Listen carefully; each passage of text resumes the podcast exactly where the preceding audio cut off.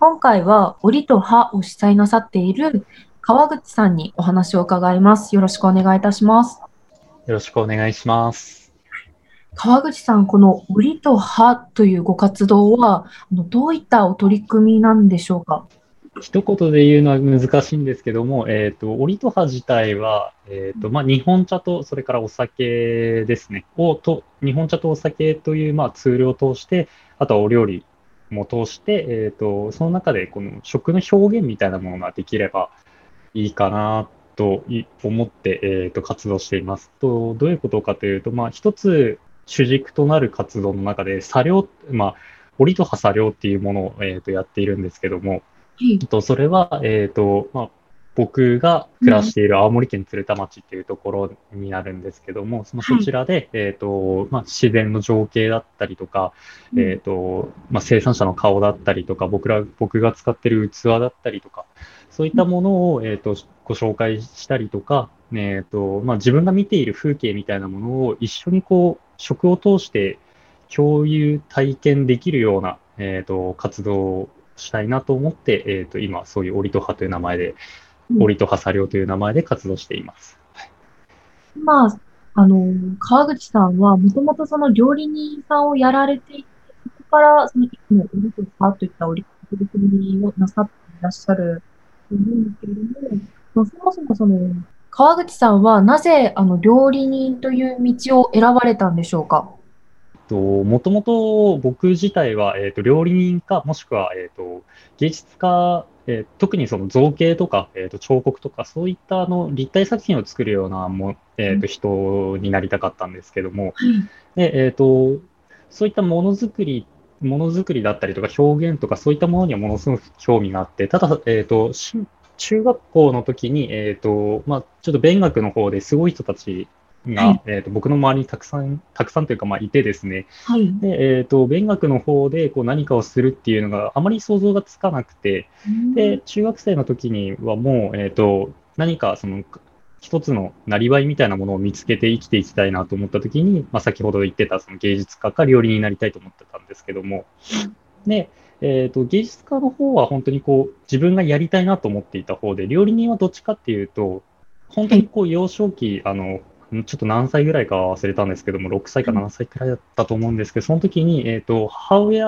と父親共働きで、結構日曜日とかに仕事に疲れて、結構朝まで、朝結構寝てることがその2人は多くてですね、で僕はその2人にこう何か自分でできることはないかなと思って、野菜炒めを作ろうとした時があって、で、それをやってた時に結局、あの、途中でガスの元栓が閉まってて、これちょっと具体的な話なんですけど、ガスの元栓が使って火が使えなくて、結局母親を叩き起こしてやったんですけど、その時に、えっ、ー、と、母親に、えっ、ー、と、すごい褒められたんですねで。褒められた記憶があって、料理をやるとすごい褒められるんだっていうのが自分の意識の中であって、それをや、それを思った時に料理をやること自体にものすごく興味があって、で、その後から少しずつ自分でもこう料理をするようになってですね、で、結構料理を作ると、いろんな人に褒められたりとか、えっ、ー、と、まあ、喜ばれることが多かったので、料理を作ること自体も楽しくなってきて、で、まあそういう中学校の時に進路選択とかをするときに、うん、あの、まあ料理人だったら、こう結構、お金、あの、なんだろう、なりわいとして食いっぱぐれることがないなみたいな感じで思っていて、で、初めは本当にこう、結構、なんだろう、単純な目的で料理、料理というものに携わってみようかなって思って、えっと、芸術家の方はちょっとあのどうやったら食べていけるのかも想像がつかなかったので、うん、で、えっ、ー、と、まあ、金銭、家庭の金銭的な部分とかもあって、で、それで、えっ、ー、と、まあ、料理の道を選んだっていうような感じにはなりますね。料理人の始めとして多分そんな感じだと思います。うんうんうん。なるほど。なるほど。料理、その、まあ、過去にその料理をしたことで褒めてもらえた、その喜んでもらえたみたいなことが嬉しくて料理をやられたんですそうですね。はい、そうです。なるほど。えっと、ちなみに、その料理人になろうっていうふうになりたいなって思っ、専門学校に行かれたん、うんうん、あ、えっ、ー、とですね、あの、食物調理科という科がある高校に行きました、そのまま。なので、専門学校というよりかは、あの、専門的なものを受け入れる高校に行ったっていう感じですね。なるほど。もう高校の時から、その調理のその専門的なことを学ばれて、で、高校を卒業した後に、もう、えっと、レストランに入られたというところはい、そうですね。初めに入られたそのレストランはどんなお店だったんですか？都内の、えっとレストラン、イタリアンレストランに、えっと働いてですね、えっとそこはテレビ番組でそれを見つけて、えっと高校3年生の夏ぐらいだったんですけど、えっとうんまあ、今ないあの厨房ですよっていう番組がああったと思うんですけど、そこでそのレストランを見て、あはいれ、ちょっとここ行ってみたいなと思って、そのまま、えっと先生づてにはい。電話してもらって、はい。えっ、と、働きたいですっていう旨を伝えたら、就職が内定したっていうような形でしたね。はい。が何に惹かれたんですか？えーっとですね、そちょっともう、えっ、と、記憶が定かではないんですけど、その時と、当時はですね、すごいイタリアン、イタリアンの料理を学びたいと思っていて、もうすごい、あのざっくりした動機なんですけど、そなぜかっていうとですね、あの世界遺産とか、すごいあのヨーロッパの綺麗なものにものすごく憧れていた時期がありまして、なるほど。で、そのヨーロッパの風景とか、そういったものを少しでも感じられて、もし、あの、なんならちょっとこう、海外にも行けるんじゃないか、みたいな感じで、淡い希望を持って、こう、イタリアン、イタリアンっていうものに、こう、すごく惹かれて、あとなんか、土着、イタリアンのその土着に根付いてるような感じというか、その自分たちのうん。地方性で根付いてる料理文化みたいなものがものすごく好きで、その時は。で、そういったものをちょっと勉強したいなと思って、そういう、あの、イタリアンレストランの方に働きたいなと思っていて、確かですね、えっと、ちその番組を見たときに、はい。ものすごくこうや、やっている料理がかっこよかった記憶があるんですよね。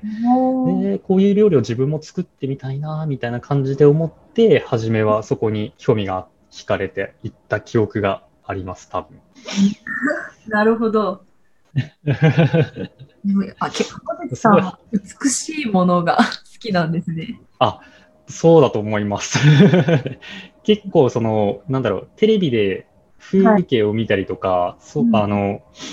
あとは、いや、なんだろう、夕日を見たりとか朝日を見てうん。見たりとか、そういったことをなんか結構すごい好きで、最近は写真もよく撮ってるので、あの多分す美しいものは好きなんだなと思います。うんうんうんうんそのイタリアンを志されたその理由が結構、ういう興味の持ち方がある、あの、持ち方といいますか、その、興味の持ち方ですよね。持ち方があるんだなっていうふううにん感じました。そうですね人。人それぞれに多分あるんだろうなってすごい思います。そうですよね。その、いえっと、イタリアンレストランで修行なさって、で、今、その、はい折と葉のそのご活動を拝見させていただくと、なんかその作業だったり、その日本のはい。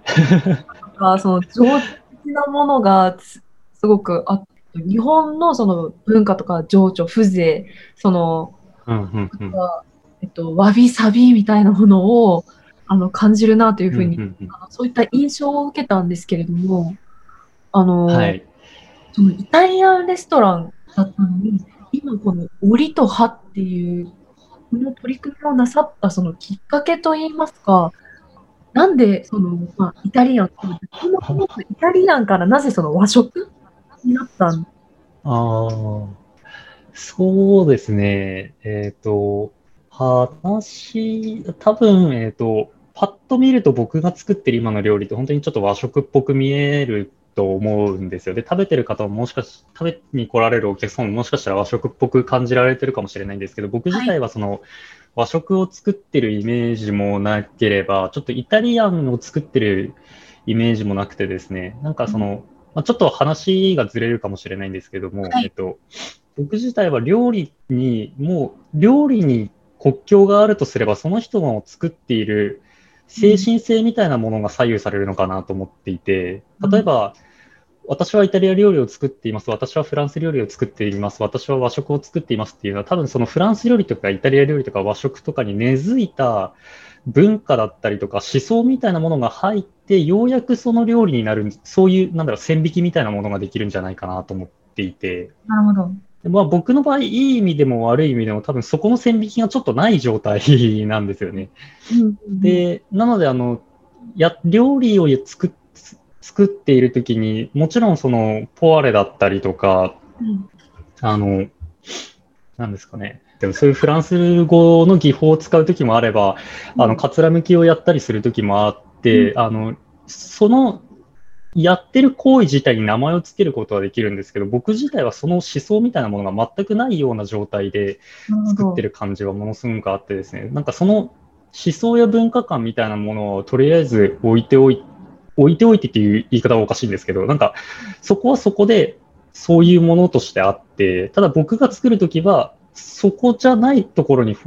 集中してるというか、フォーカスしてるというか、そういった感じで料理を作っていて、はい。なので僕自体はこう自分の料理をあなた何料理なんですかって聞いたと聞かれたときには多分あの、ぼいや、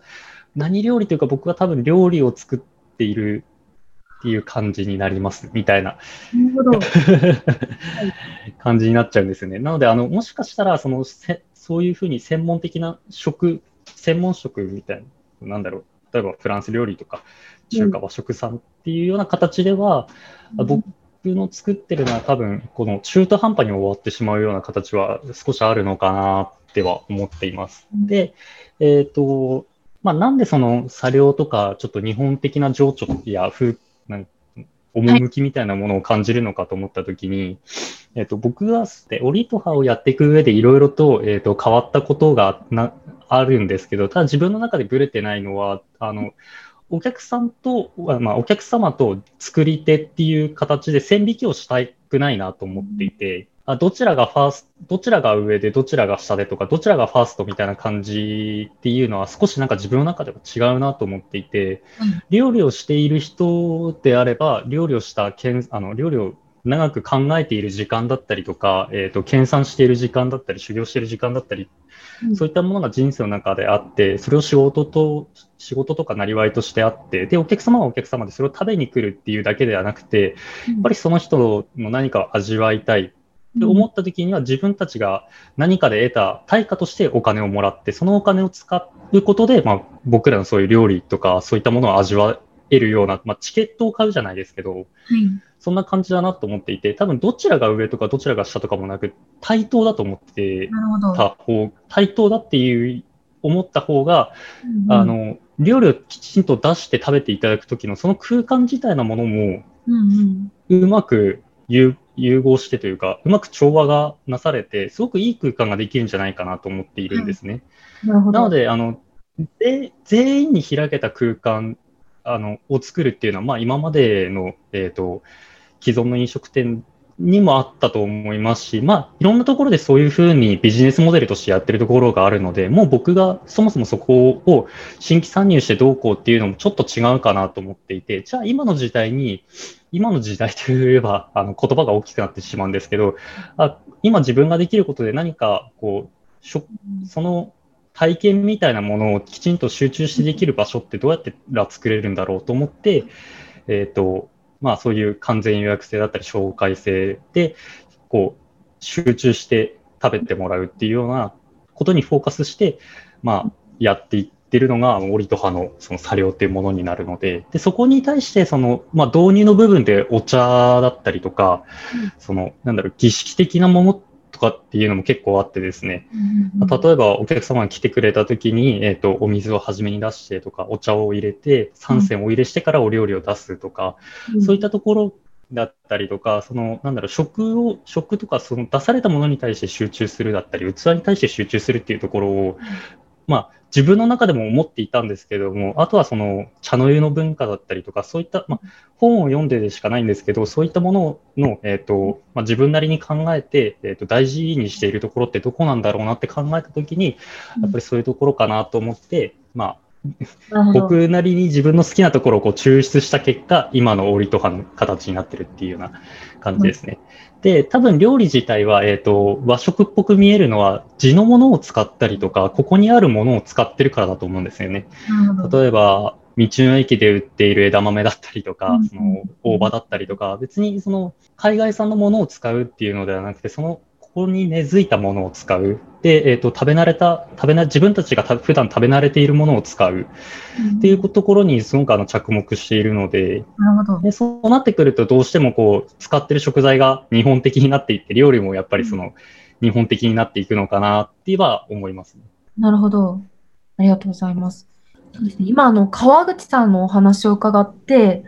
例えば、まあ、はい、川口さんが今、青森にいらっしゃると思うんですけど、例えば川口さんがその、はい、沖縄に行かれたとか、あとはもう、イタリアに行かれた、はい、フランスに行かれたって言ったら、またそこの地域に根付いたものを、えっと、川口さんなりにその解釈、その調和川口さんの大事になさっているその地域だったり空間だったり、そういったその自然的なものだったり文化的なものっていうものの調和を大事になさって、はい、それを例えばその料理、空間だったり、その空間などでその演出なさって表現なさっているのかなっていうふうに、えっと、感じて、えっと、つまりどういうことかというと、何が言いたいかというと、そのまあ、そのイタリアとかフランスとかそういうふうな料理のジャンルでそのあの川口さんはその料理を自分はそのいい意味でも悪い意味でもその、まあ、捉えていないと思っているっていうふうにおっしゃっていたと思うんですけどその後の文化だったり、なんていうんですかね、その断りみたいなものがあると思っていて、それを、えっと、川口さんがその、まあ、地域のその要素、養分みたいなのパーッとこう吸いあの吸い上げられてそこから出てくる料理って食べる料理っていうのはこういうものなんだみたいなものをあの表現なさっているのかなっていうふうに感じていて。そうですね。多分いやでもなんかあの、うん、麻生さんが今おっしゃったことを本当丸パクリしたいなって思うぐらいにはあの 同じ気持ちでいてすごくいい言葉だなと思ってさっき言ってたそのその土地の養分だったりとかを吸い上げて表現しているっていうのはものすごくなんか自分にとってはしっくりくるなと思った言葉ですね。はい、ここにあるものをすごく大事になさっているなっていうふうに考えていてそのための料理といいますか、はい、その超そのまあ川口さんはすごくすでに修行もなさっていて、しかも、あの、もうかなり勉強熱心で、あの、いろいろな。あいやいやいやいや。イメージがすごくあるんですけれども、そういったその知識だったりとか、その、調理技術、えっと、理論みたいなものは、を、えっと、その地域っていうものを表現する、それを最大限にその味わってもらう、その地域と、えー、文化、そこの空間とその人っていうものが、えー、無理のないように、そのくまるで空気のように、そこにあったのが今までのその当たり前かのような、そういった状態でその体験してもらうみたいな、丸ごと食っていうものを通じて、その土地を味わってもらうみたいな、なんかそういう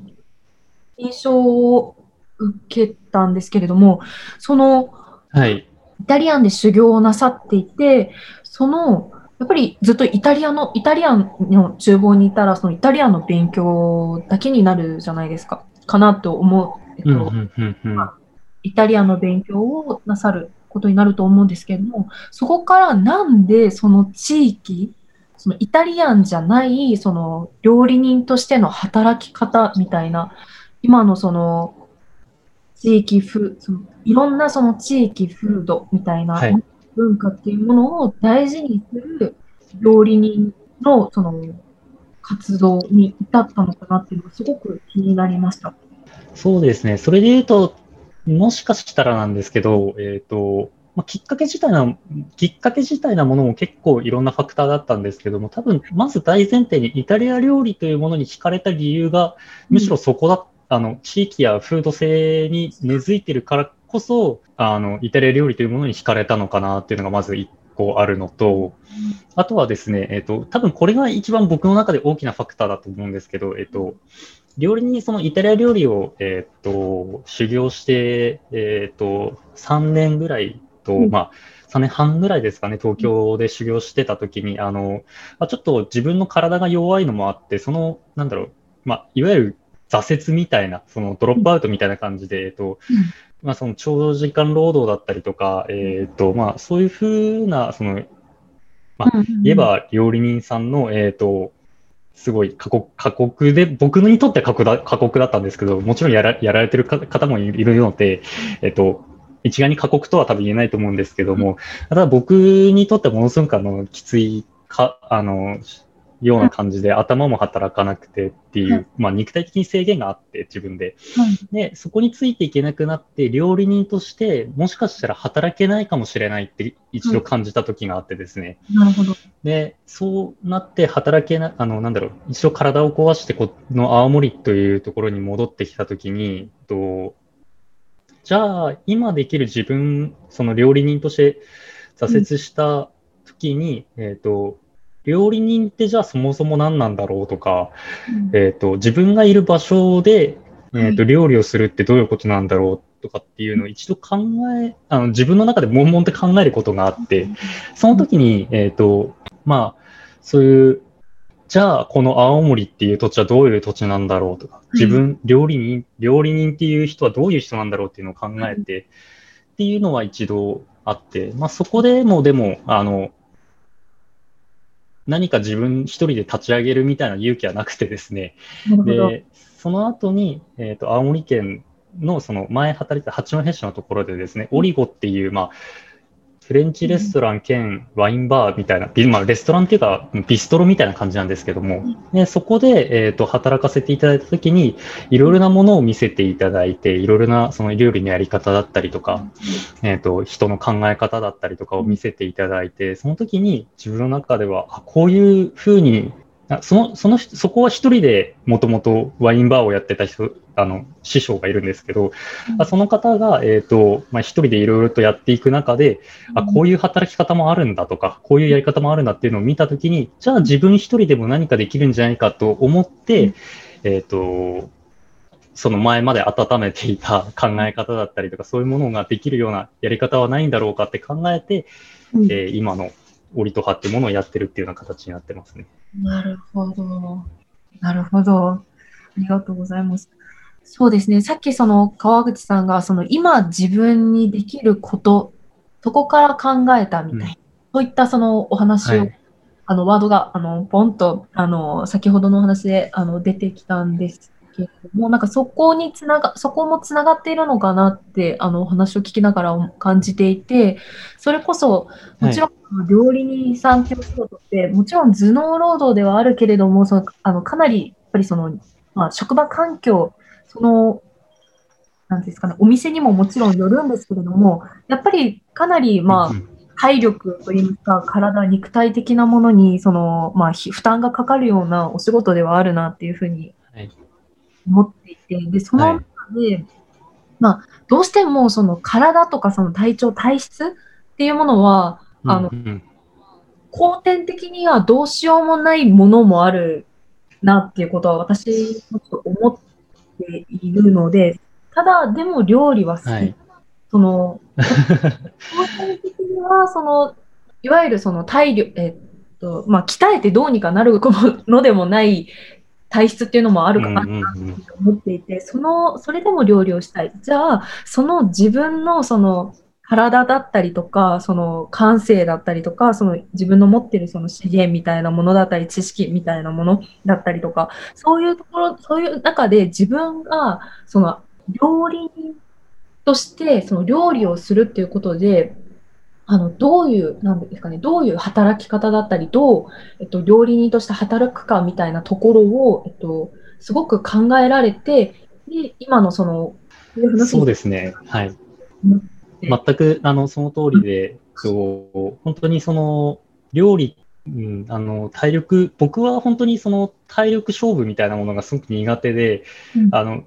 まあ、これはちょっと具体的な話になっちゃうのかもしれないんですけど、この間友達、あの中華料理をやってる友人が来てくれた時に、彼はものすごくずっと料理を作ることができたんですよね。あの、本当に朝起きてから寝るまでずっと料理作ってるみたいな感じで、あの体力は素晴らしいなと思うものがあるんですけど、僕はそれが逆にできなくてですね。なんですけど、ずっと料理について考えたりとか、えっ、ー、と、ずっとその一つの、まあ、コンテンツがあったとしたら、そのコンテンツに対してずっとディスカッションし合えるみたいな、頭の使い方みたいなものは、あの、ひたすらできるんですよ。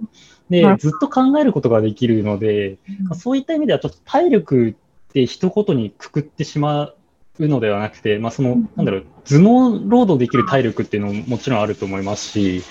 とそれこそ、この身体的な体力みたいな、体がずっと動くみたいな体力もあると思うので、でもそれってやっぱり、もともと生まれ持ってるものとしてもあると思うんですよ。はい。得意かどうかっていうのは。はいそこで僕は、えっ、と、料理人っていう今の職業一つだと、えっ、と、まあ、飲食店で働く料理人っていうものに、あの、フォーカスしてしまうと、どうしてもやっぱり、あの、力勝負みたいな、その、フィジカル的な、身体的な体力を求められることが、やっぱり多いのかなと思っていて、そうじゃないやり方って何かないのかなと思った時に、今、今のような活動をしているっていうような形ですね。なるほど。その、思考することもかなりその持久力っていうものはあります。いやー、いや、本当にあのよく考えられて、すごく、なんていうんですかね、すごく深く思考なさっていらっしゃる、あるな、その個体差っていうものはやっぱり人それぞれであるなっていうふうに、はい。それをその理解して、その自分っていうものに、自分は何が強いんだろう、何が弱い、何ができて何ができないんだろうっていうところを、しっかりその分析なさった上で、その料理人として働かれているっていうところ、もうその料理人さんの働き方、これからその料理人っていう仕事ってもう本当そもそも何だ何だったんだっけな、みたいな、なんかそう考えさせられたなと思いながら、あの、お話を伺いました、伺ってました。いやいやいやいや、本当に、あの、うん僕もそれこそ、あの、多分、やっぱり料理人って作ってなんぼだとは思うんですよ、料理を。で、いろんな人に食べてもらうことの方がいいと思いますし、そこで、えっ、と、お客様と、えっ、と、料理人のいいコミュニケーションみたいなものができればいいんだろうなとは思ってるん、思ってはやっぱりいます。でいなんだろう、そこにすごい憧れみたいなものもあってですね、本当に世の中の料理人さんって本当にすごいなって思っているんですけど、ね、それとは違う面で、その前、むずっと昔にあったその茶の湯の文化だったりとか、千利休の文化だったりとか、あの何かをフォーカスして、えーと、そこに対して感謝するだったりとか、そういった部分もやっぱりあってもいいんじゃないかなと思う部分もあって、まあ、その、一概にそれだけじゃなくて、まあ、いろいろとこう、なんだろうな、今自分が何を食べているかを。きちんと理解することだったりとか、そういったところもすごく大事なことだと思うので、ただ大量に作ってっていうようなことではなくて、むしろそこに